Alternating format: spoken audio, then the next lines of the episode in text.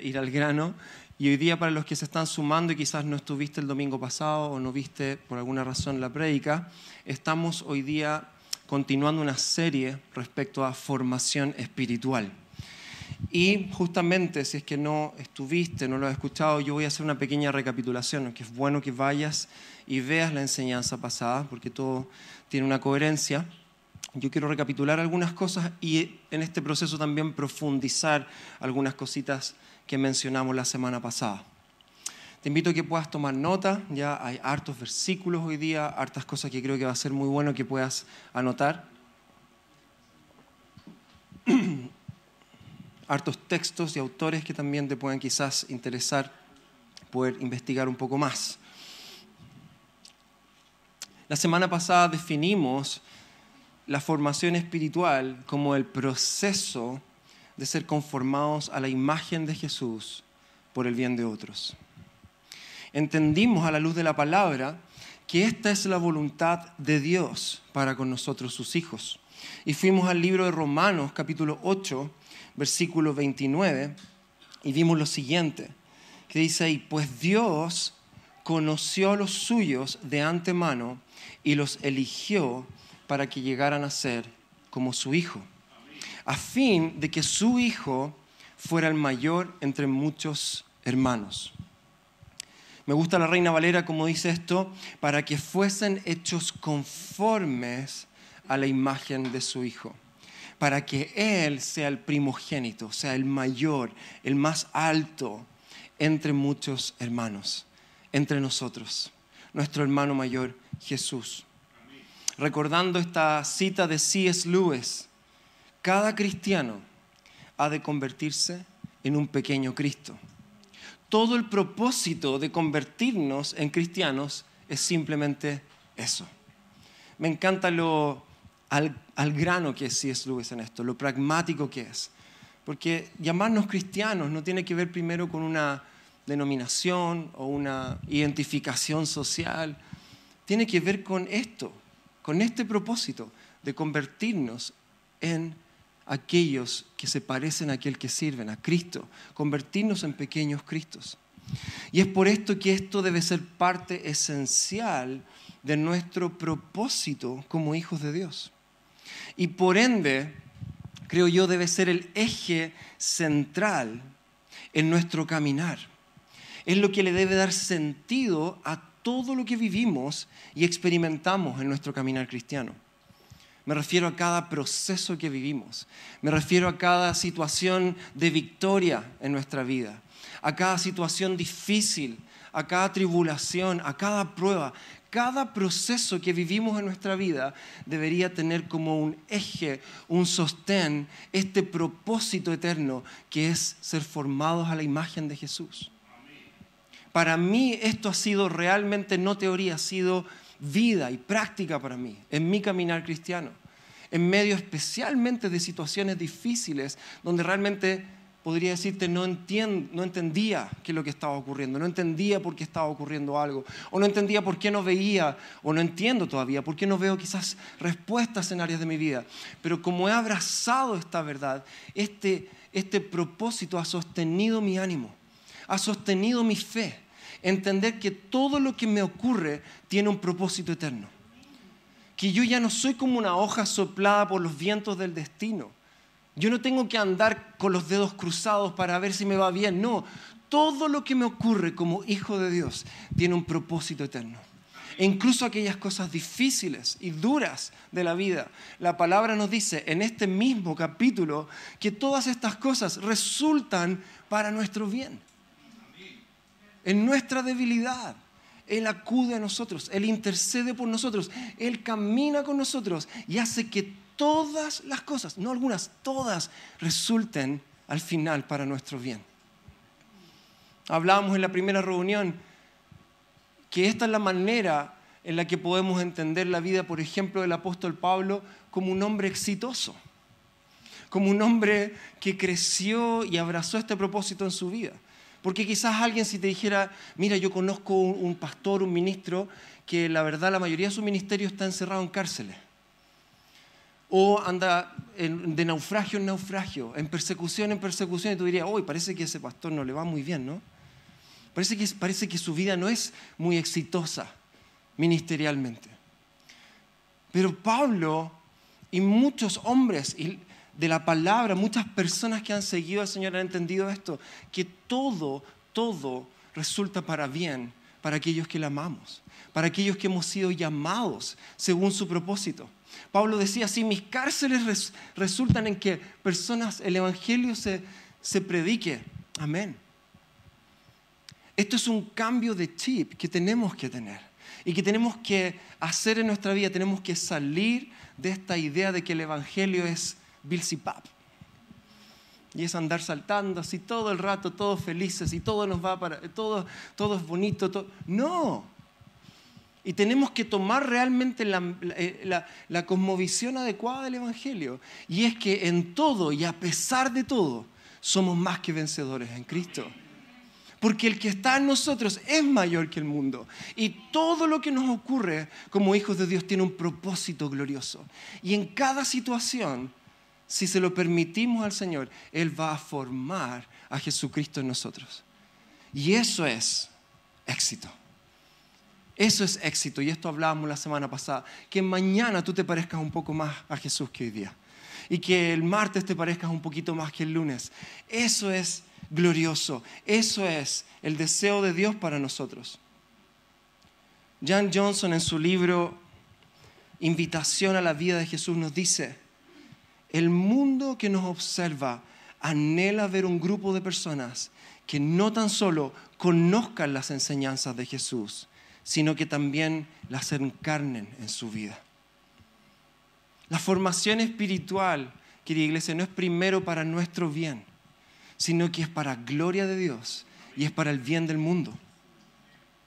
Ella continúa diciendo, personas que vivan con gozo y gratitud. Personas que bendicen a sus enemigos.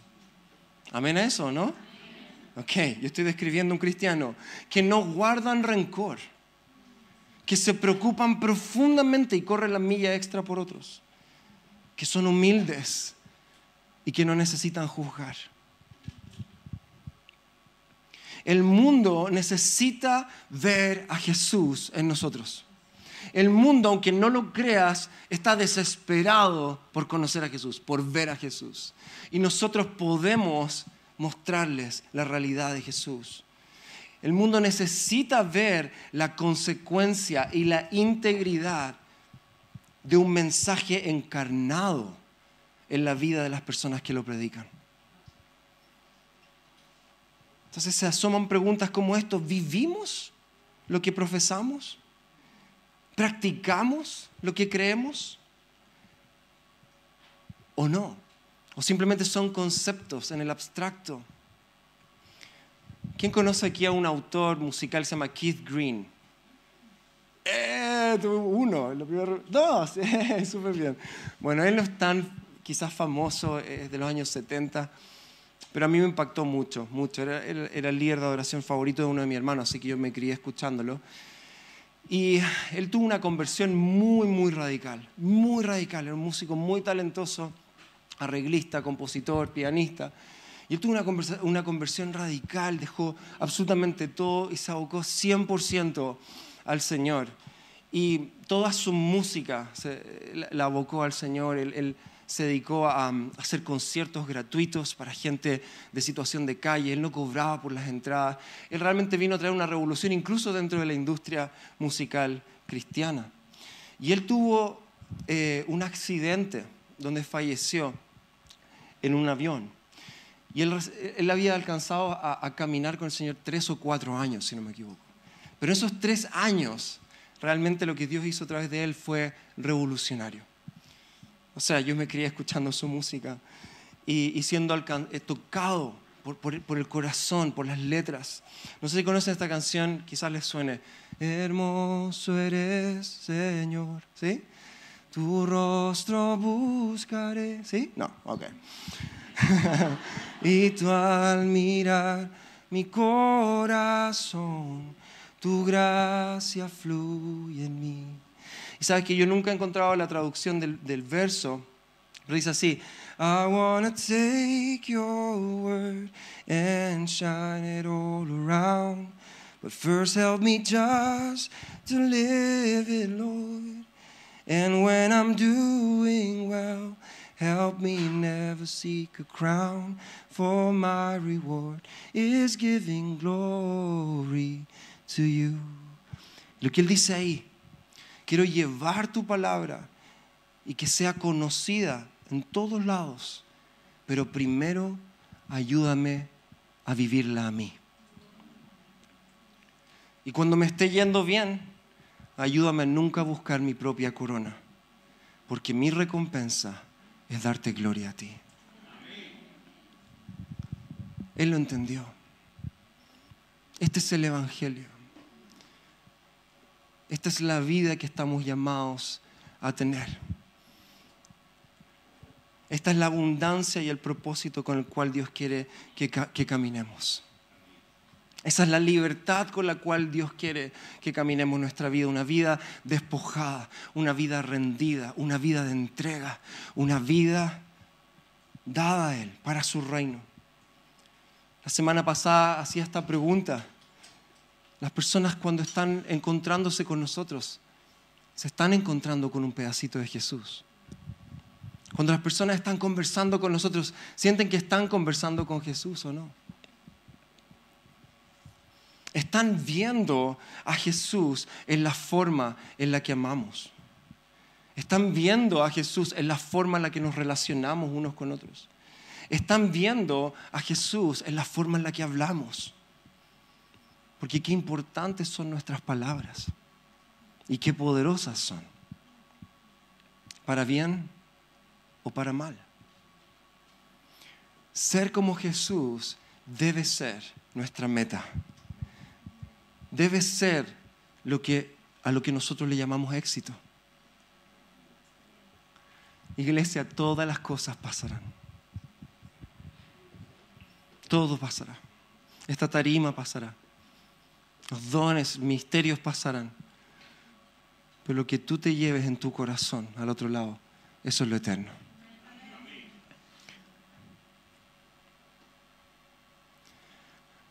Estamos invirtiendo entonces en lo eterno.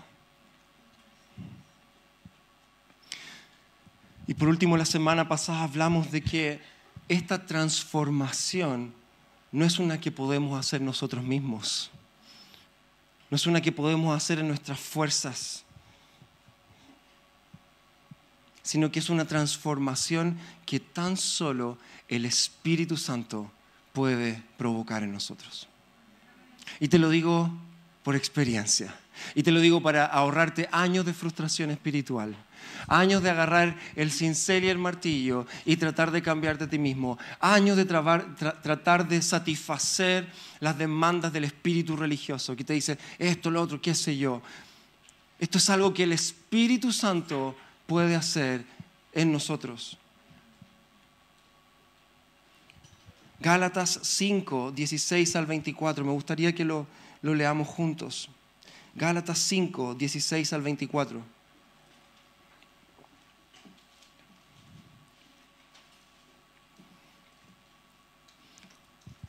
Dice lo siguiente, por eso les digo, dejen que el Espíritu Santo los guíe en la vida.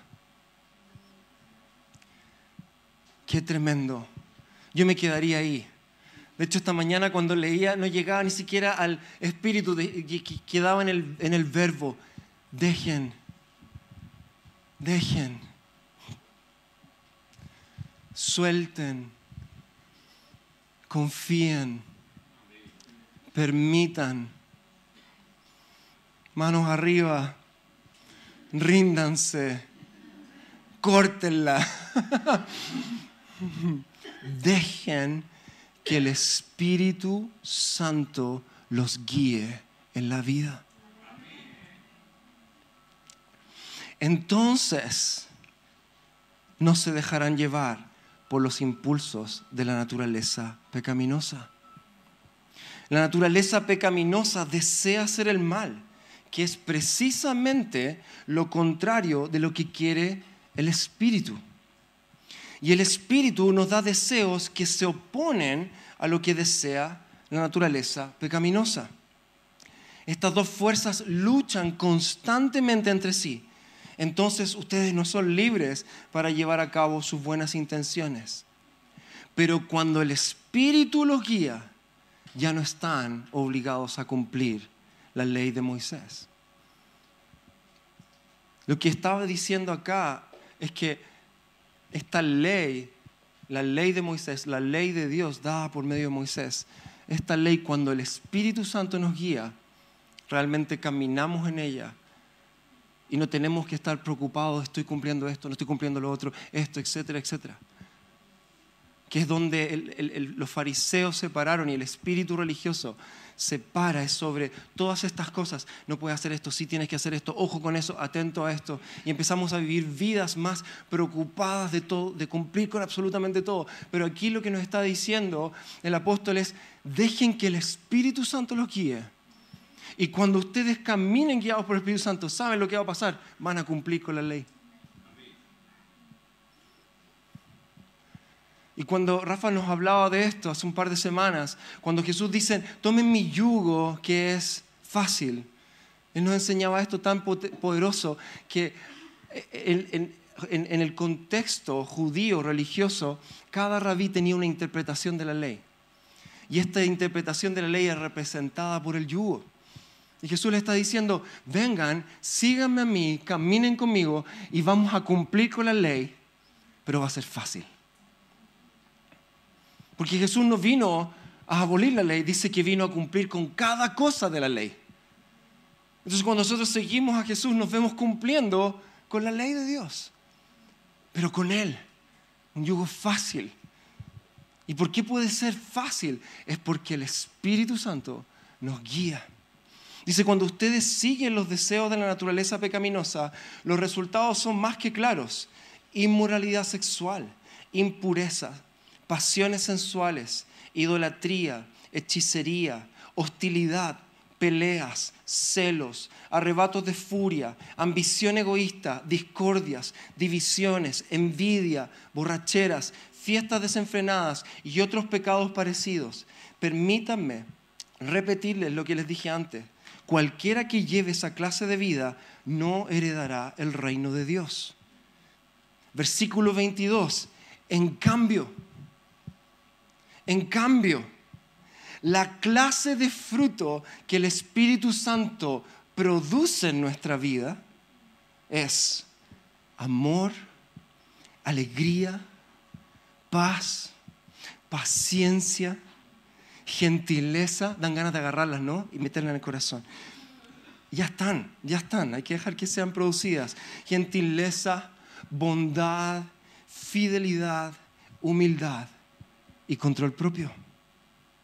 Y aquí reafirma la idea, no existen leyes contra esas cosas. Cuando caminamos en el Espíritu, caminamos libres. Versículo 24, los que pertenecen a Cristo Jesús han clavado en la cruz las pasiones y los deseos de la naturaleza pecaminosa y los han crucificado allí. Quienes se bautizan hoy día están haciendo esta declaración, que ya no viven más para sí y ya no viven sirviendo a su naturaleza pecaminosa, sino que esa naturaleza es clavada en la cruz y es sepultada bajo las aguas como Jesús descendió y van a ascender a una nueva vida, una nueva naturaleza. Versículo 25 dice, ya que vivimos por el Espíritu, sigamos la guía del Espíritu en algunos aspectos de nuestra vida. ¿No? Ah, perfecto, qué bueno, me corrigieron sigamos la guía del Espíritu en cada aspecto de nuestra vida. No nos hagamos vanidosos, ni nos provoquemos unos a otros, ni tengamos envidia unos de otros. Amén. No puede ser más clara la palabra. Y nos está dando aquí una clave tremenda para cómo entonces crecer en esta nueva naturaleza que nos ha sido dada. ¿Cómo podemos crecer en la nueva naturaleza de Cristo en nosotros? en aquella naturaleza que hemos recibido en la conversión, en el bautismo. La clave es entonces ser llenos del Espíritu y ser guiados por el Espíritu. Ser guiados por el Espíritu Santo. No dije esto en la primera reunión, pero yo he ido entendiendo de que realmente la palabra es tan cierta en esto, en que el Espíritu está preocupado de cada aspecto. El Espíritu Santo no aparece cuando tú tomas un tiempo solo para orar en la mañana. O no aparece en medio de tu familia cuando oras por los alimentos. El Espíritu Santo está en ti y Él está interesado en guiarte en cada aspecto. ¿Qué pasa si te digo que Él quisiera quizás decirte qué cocinar un día? No me ha pasado tantas veces, pero sí me ha ocurrido, y no porque sea un buen cocinero, sino que usualmente el Espíritu Santo me ha dicho, ¿por qué no haces esto? ¿Por qué no le sirves desayuno a tu esposa? ¿Por qué no preparas esto para tu papá? El Espíritu Santo, si tú pones atención, Él quiere hablar constantemente en nuestra vida. Constantemente en nuestra vida. Nos quiere guiar en todo. En todo. La clave entonces está en, como nos dice este, pasaje, en permitir, en dejar que Él, como nos dice el versículo 22, produzca, porque dice, en cambio, la clase del fruto que el Espíritu Santo produce en nuestra vida, es algo que está ocurriendo, es algo que va a seguir ocurriendo, Él está trabajando en producir esos frutos, Él está labrando nuestra tierra. Entonces la clave es permitir que Él produzca en nosotros estos frutos, que Él crezca en nosotros. El Espíritu Santo, alguna vez escuché a un teólogo que decía que el Espíritu Santo cuando vino a nuestra vida fue plantado y vino a morar en lo más profundo de nuestro ser. Y él me decía, trataba de, de, explicarnos esto, imagínate una casa con muchas habitaciones. Él fue directo a la pieza matrimonial, en el medio. Y lo que Él quiere hacer en tu vida, en tu corazón, es expandirse y expandirse hasta tomar espacio en toda tu vida. Y es por eso que cuando la palabra dice que pecamos, el Espíritu Santo se entristece, se contrae, es contrito, se contrae, porque Él no tiene relación con el pecado. Así que cuando tú pecas, el Espíritu Santo no te abandona, pero hace esto. Si tú traes pecado en tu vida, en tu living, el Espíritu Santo no va a ir ahí. El Espíritu Santo está queriendo crecer en nosotros, tomar espacio en nosotros, controlar ese espacio, gobernar nuestra vida, nuestra forma de pensar, nuestra forma de actuar. Eso es lo que Él está queriendo hacer. La pregunta es si estamos dispuestos a dejarle que lo haga. A dejarle que lo haga. Como dijo por ahí un autor que no logro recordar quién es, la clave entonces está en aprender a vivir en la danza del Espíritu, en la guía del Espíritu. Él, decía, mira, trata de imaginarte una niña pequeña subiéndose a los pies de su papá y luego bailando un vals. Ella no determina dónde va. Su única tarea fue pararse en los pies de su Padre y ser guiado en la danza del Espíritu. Día a día, momento a momento. Mi yugo es fácil, ligera es mi carga. Sígueme. Ven y descansa en mí. ¿Cómo descansa en mí? Yo creo que los discípulos le dicen, Jesús, estamos siguiendo, te dormimos en la calle. ¿Cómo descansa en mí? Descansa en mí. Pero Jesús nos persiguen, pasamos pruebas, hay gente habla, descansa en mí. Pero es que lo he pasado tan mal en mi vida, ha pasado esto. Descansa en mí. Yo sé a dónde vamos. Yo sé lo que estoy haciendo en ti. Suelta el control. Ríndete. Confía.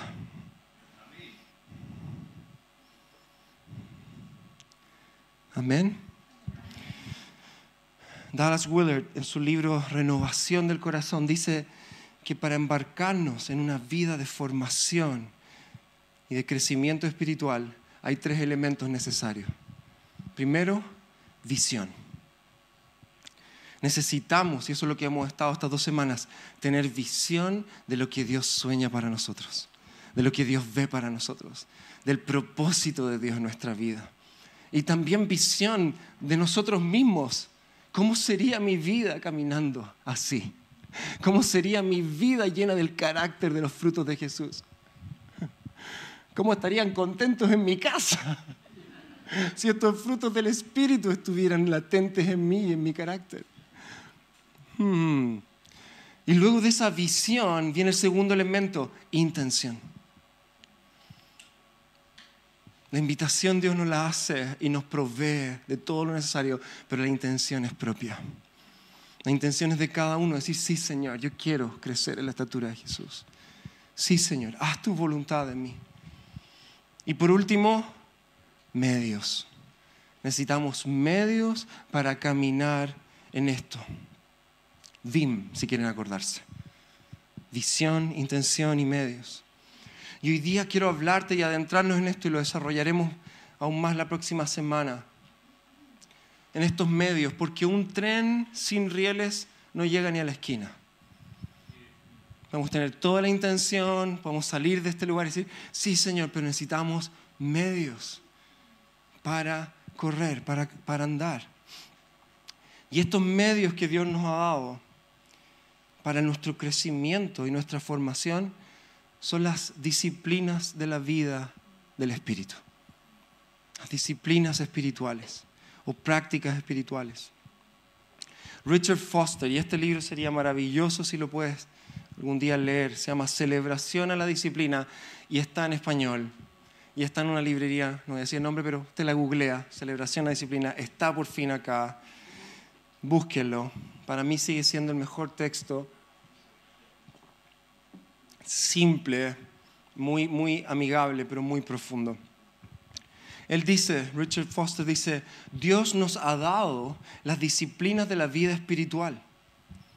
Nos referimos a la oración, la lectura de la palabra, la comunión de los santos, el ayuno, el sabático, etcétera, etcétera. Y vamos a ahondar en esto como medios, pon atención a esto, para recibir su gracia como medios para recibir su gracia. Las disciplinas nos permiten posicionarnos delante de Dios para que Él pueda transformarnos. Porque recuerdan que uno no lo puede hacer por uno mismo. Nos permiten posicionarnos en un lugar donde Él puede transformarnos. Y Él aún es más enfático en esto. Por sí solas las disciplinas espirituales no pueden lograr nada. Tan solo nos pueden llevar a un lugar donde la transformación puede ocurrir. ¿Se entiende? Y en esto dejan jaque mate al espíritu religioso, que te dice, haz muchas cosas, ora más para agradar a Dios, para alcanzar el favor de Dios, ayuna, que todos sepan que tú que, eres el más espiritual de todo. Todo, todo lo que operaba en, en los fariseos y todo lo que sigue operando lamentablemente muchas veces en medio nuestro, queda en jaque mate, porque esto no se trata de lo que yo puedo hacer para Dios se trata de cómo puedo posicionarme delante de Dios y cómo puedo empezar a aprender a vivir desde Dios. Ahí vamos a ir. En la palabra vemos dos conceptos asociados al término disciplina. El primero tiene que ver con la corrección y la reprensión de Dios para, con nosotros, con el fin de ajustar nuestra vida a su voluntad y a su diseño. Vemos esto en el libro de Proverbios, por ejemplo, en el Antiguo Testamento, Hebreos, en el Nuevo Testamento, capítulo 12. Pero el segundo concepto que vemos, y es el que está principalmente en el Nuevo Testamento, y al cual nos vamos a referir ahora, tiene que ver con la disciplina como el entrenamiento para el desarrollo espiritual. ¿Se entiende? Como el entrenamiento. Primera de Corintios 9, 24 al 27, si quieres toma nota, yo lo voy a leer. Para mí este fue un pasaje, un descubrimiento. Dice lo siguiente Pablo, no se dan cuenta de que en una carrera todos corren, pero solo una persona se lleva el, primer, el premio, perdón. Así que corran para ganar. Todos los atletas se entrenan con disciplina. Lo hacen para ganar un premio que se desvanecerá. Pero nosotros lo hacemos por un premio eterno. Por eso yo corro, me encanta lo que dice Pablo acá, cada paso con propósito. Cada paso con propósito. No solo doy golpes al aire. Él está diciendo esto, yo no vivo la vida a ver, cómo, a, ver, a ver cómo irá mañana, a ver qué pasa, a ver dónde estoy. No, no, no. Yo corro cada paso con propósito. Yo sé cuál es mi meta, yo sé en qué carrera estoy, yo sé por qué doy cada paso. Y es más, dice, disciplino mi cuerpo como lo hace un atleta, lo entreno para que haga lo que debe hacer. Etimológicamente la palabra disciplina se deriva de la palabra latín discípulos. La misma palabra, la misma raíz para discípulo.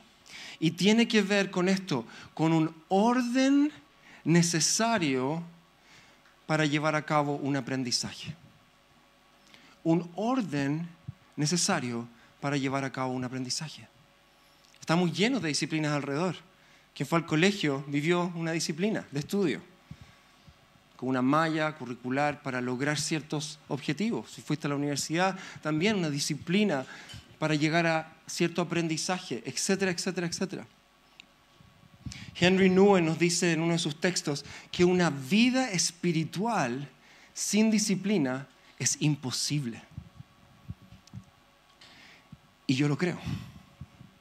Una vida espiritual sin disciplina es imposible. Varios años atrás estábamos en casa del pastor Roger y uno de los líderes de la iglesia se estaba yendo del país. Tuvimos un tiempo para, para conversar y y en un momento para orar. Y él empezó en un momento a profetizar sobre cada uno de nosotros. Una persona muy usada por Dios, de mucha confianza. Y cuando llegó a mí yo dije, ay Señor, ¿qué me va a decir? Porque el espíritu de profecía estaba tan claro ahí, era tan certero. Y cuando llegó a mí me dijo esto, David, el Señor te dice, es tiempo de volver a la disciplina.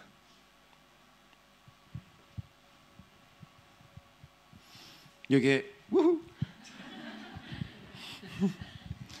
no, ¿sabes qué? como palabra de Dios llegó a mi corazón, como una flecha encendida, y se encendió mi corazón.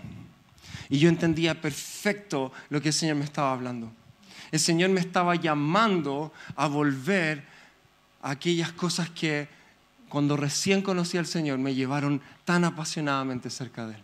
Yo cuando, no, no, no voy a extenderme tanto en esto, pero cuando me convertí en una conversión 180 grados radical y empecé a hacer todo, todo lo que yo estaba a mi alcance para poder como cultivar mi relación con Dios.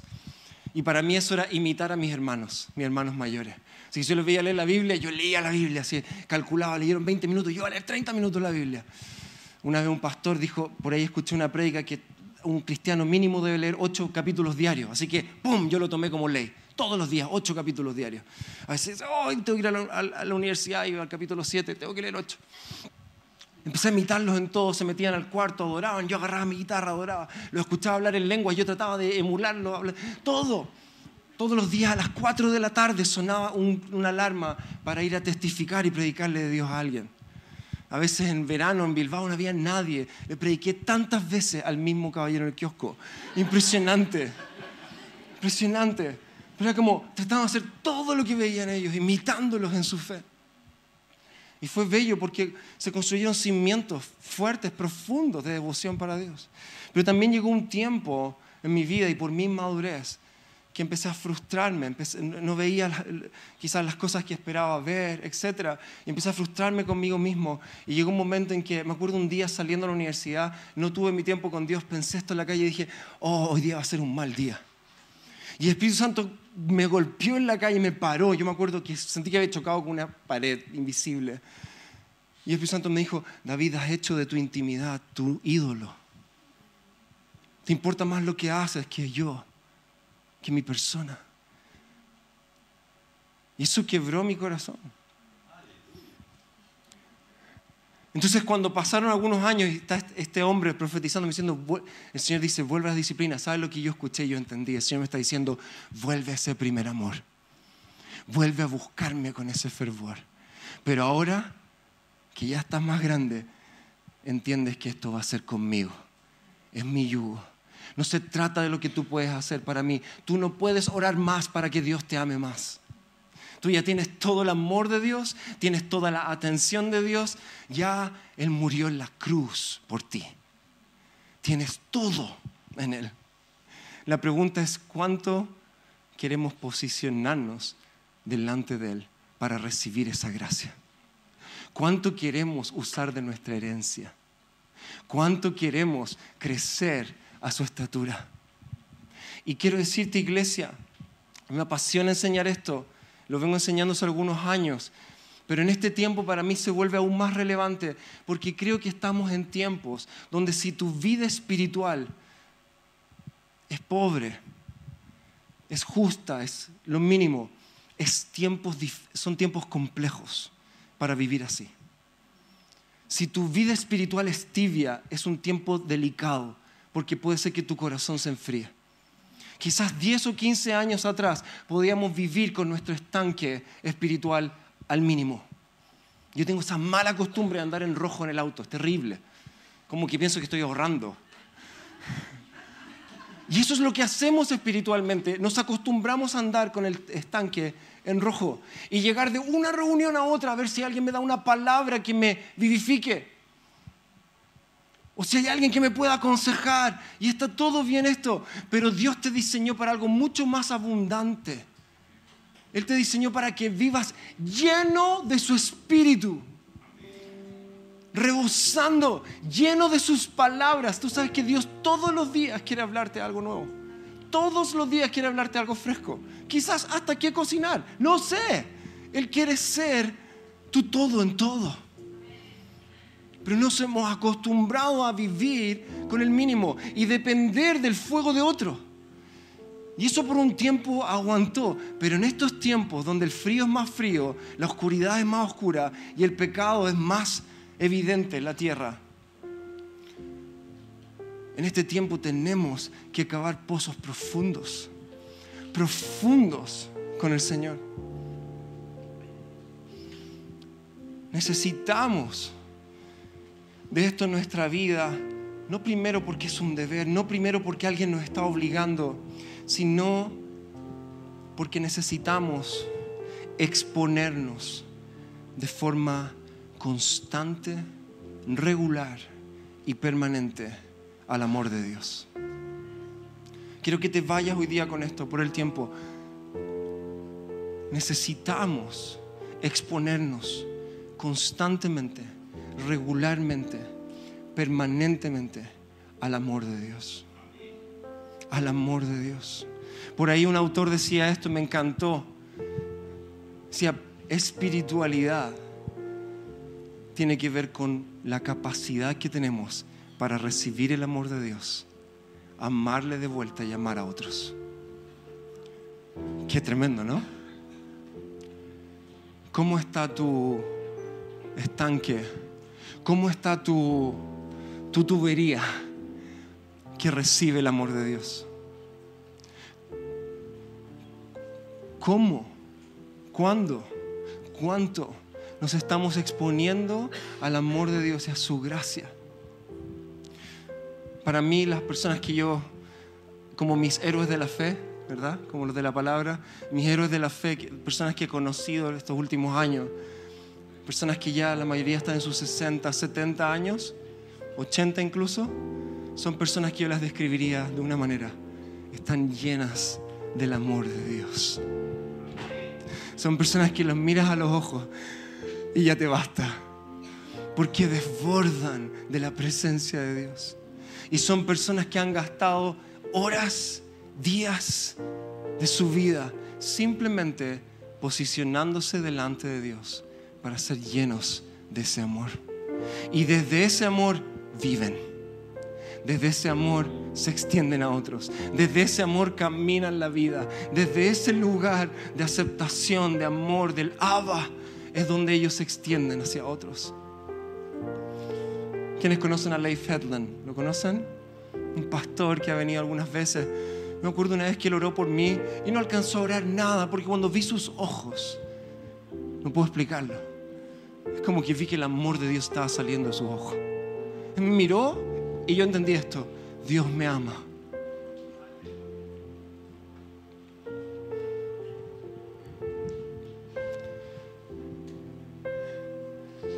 Así quiero ser cuando tenga 60 y 70.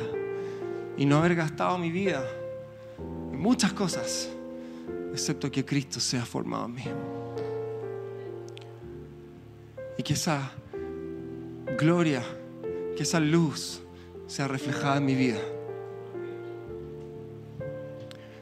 Juan 15, 5, 8, le pido a los músicos que puedan pasar. Dice, yo soy, y quiero que escuchemos las palabras de Jesús con esto en mente, yo soy la vid y ustedes son las ramas. El que permanece en mí, como yo en él, dará mucho fruto. Porque separados de mí, ustedes no pueden hacer nada. El que no permanece en mí es desechado y se seca como las ramas que se recogen, se arrojan al fuego y se queman. Si permanecen en mí y mis palabras permanecen en ustedes, pidan lo que quieran y se les concederá. Mi Padre es glorificado cuando ustedes dan mucho fruto y muestran así que son mis discípulos. Tenemos una tarea relevante, permanecer como esa rama que se agarra ahí a la vid, se agarra ahí al, al palo y se queda y permanece. Y pasa el invierno, pasan los fríos, pasan los calores. Y de repente se mira, yo creo, la rama, ¿verdad? Y dice, pero ¿y los frutos cuándo? Pero la rama no puede hacer nada para generar fruto. No es que apriete los dientes la rama y le salga un durazno. Le salga una uva. Le salga la alegría. Le salga la paz. La benevolencia. La paciencia. La rama tiene que permanecer. Estar ahí. Conectados a la vida. Conectados al Espíritu dispuesto y permitiendo que Él haga en nosotros lo que Él quiere hacer. Te invito a que te pongas en pie. La próxima semana vamos a estar viendo más específicamente algunos medios de gracia que pueden ayudarte en tu caminar. Y también estaremos hablando de nuestro ritmo de vida. Es más, les voy, a, les voy a hacer un spoiler. Quiero que la próxima semana ustedes puedan acceder a un documento que les va a permitir construir un sano ritmo de vida de los próximos cinco o seis meses de este año. Donde ustedes puedan sentarse con el Señor y puedan ver qué es lo que el Señor quiere hacer en ustedes y cómo el Señor quiere proveer gracia para esto. Así que bien preparado ¿Ven preparada para esto? Pero esta es nuestra forma de prepararnos también para todo lo que viene. Así que te invito a que puedas extender tus manos delante de ti y podamos sencillamente dejar al Espíritu Santo hacer lo que Él quiere hacer. Y quiero que entiendas que cuando extendemos nuestras manos, estamos diciéndole al Espíritu, Señor, rindo mi vida. Quiero ahí que en tus propias palabras, en casa, ahí donde estás, quiero que tú puedas orar al Espíritu Santo y puedas orar desde la honestidad más profunda. Quizás rindiendo algún área de tu vida que ahora está viniendo a tu mente. Señor, rindo mi trabajo. Señor, rindo mis ansiedades. Señor, rindo mi, mi, mi, mi deseo de estar en control de absolutamente todo. Mm, Señor, rindo mis dolores. Rindo, Señor, todo lo amargo, Señor, que ha alojado mi vida. Y en cambio, dice la palabra, y en cambio, dejen que el Espíritu Santo produzca estos frutos. Así que dejemos que el Espíritu Santo ahora tome estas cosas y deposite de su vida en nosotros. Espíritu Santo, ven ahora, llénanos, llénanos, llénanos. Ven con más de tu presencia ahora. Ven con más de tu presencia, Espíritu Santo. Tú quieres llenarnos.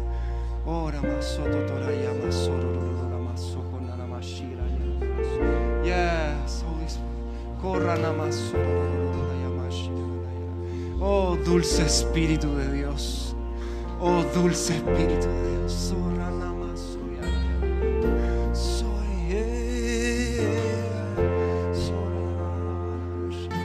Quizás tu oración hoy día es, Espíritu Santo, quiero ser lleno de ti.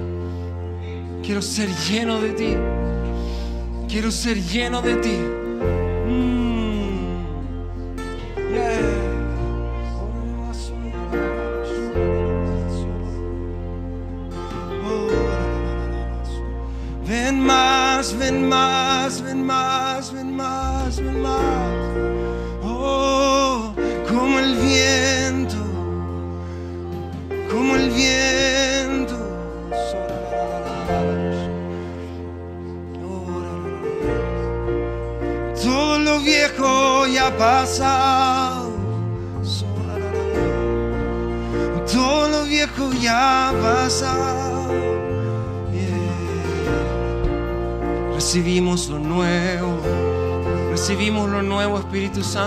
Recibimos lo nuevo para este tiempo, Señor.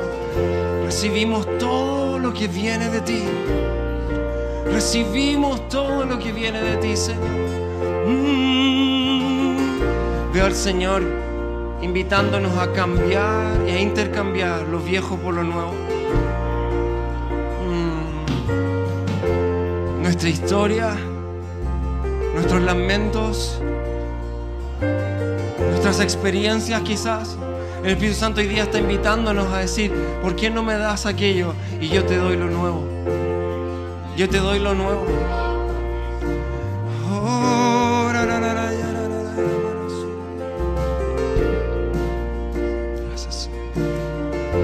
Vamos a terminar cantando esta canción.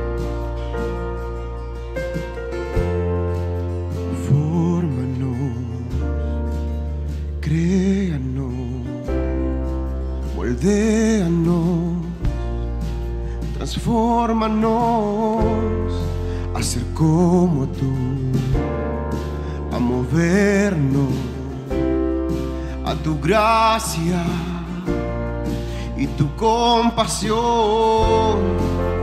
Fórmanos créanos, moldéanos, transfórmanos a ser como tú, a movernos a tu gracia. Te hacemos espacio, Señor. Toma el control, Dios, de mi corazón. Cantemos juntos.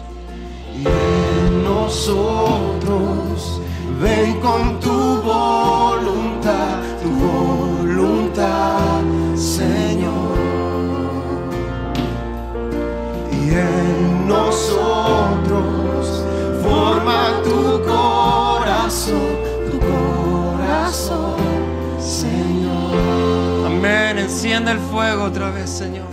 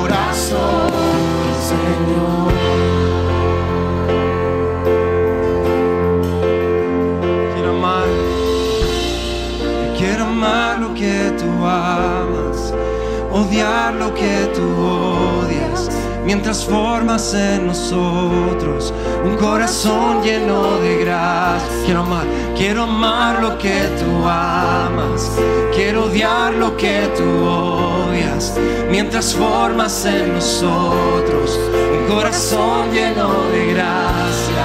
Y extender misericordia y traer la libertad. Y los prisioneros abrir los ojos del cielo. Tu gracia triunfa sobre el juicio. Tu gracia triunfa sobre el juicio tu gracia triunfa sobre el juicio. Tu gracia triunfa sobre el juicio. Decimos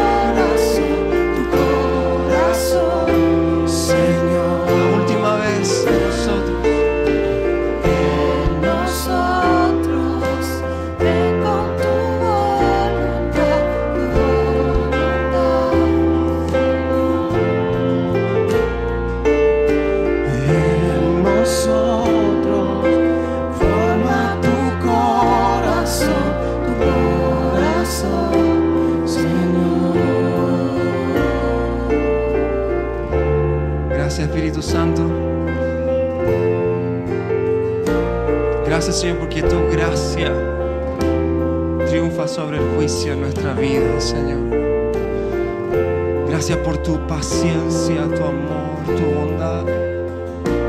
Y gracias Señor por la invitación que nos haces a vivir en la plenitud, en la abundancia de tu vida. Espíritu Santo, queremos caminar cada vez más confiando en tu guía, confiando en tu dirección, confiando en lo que tú estás haciendo en nosotros. Señor, ayúdanos a caminar tomados de tu mano y siguiéndote cada día de nuestra vida. Gracias, Señor, y permítame orar por ustedes esta mañana. Y les bendigo hoy día en el nombre de Jesús para que vayan y echen raíces profundas en el amor del Padre, para que vayan y hagan morada en el Señor y que sus vidas sean llenas de frutos, llenas de prosperidad, llenas de paz, llenas de gozo, llenas de libertad. Y también yo les bendigo para que vayan y sean luz y sal del mundo, para que vayan y representen a Jesús. ¿Dónde están? En sus trabajos, en sus familias. Gracias Señor por el llamado y el privilegio de representarte delante de tu creación. Gracias Señor en el nombre de Jesús.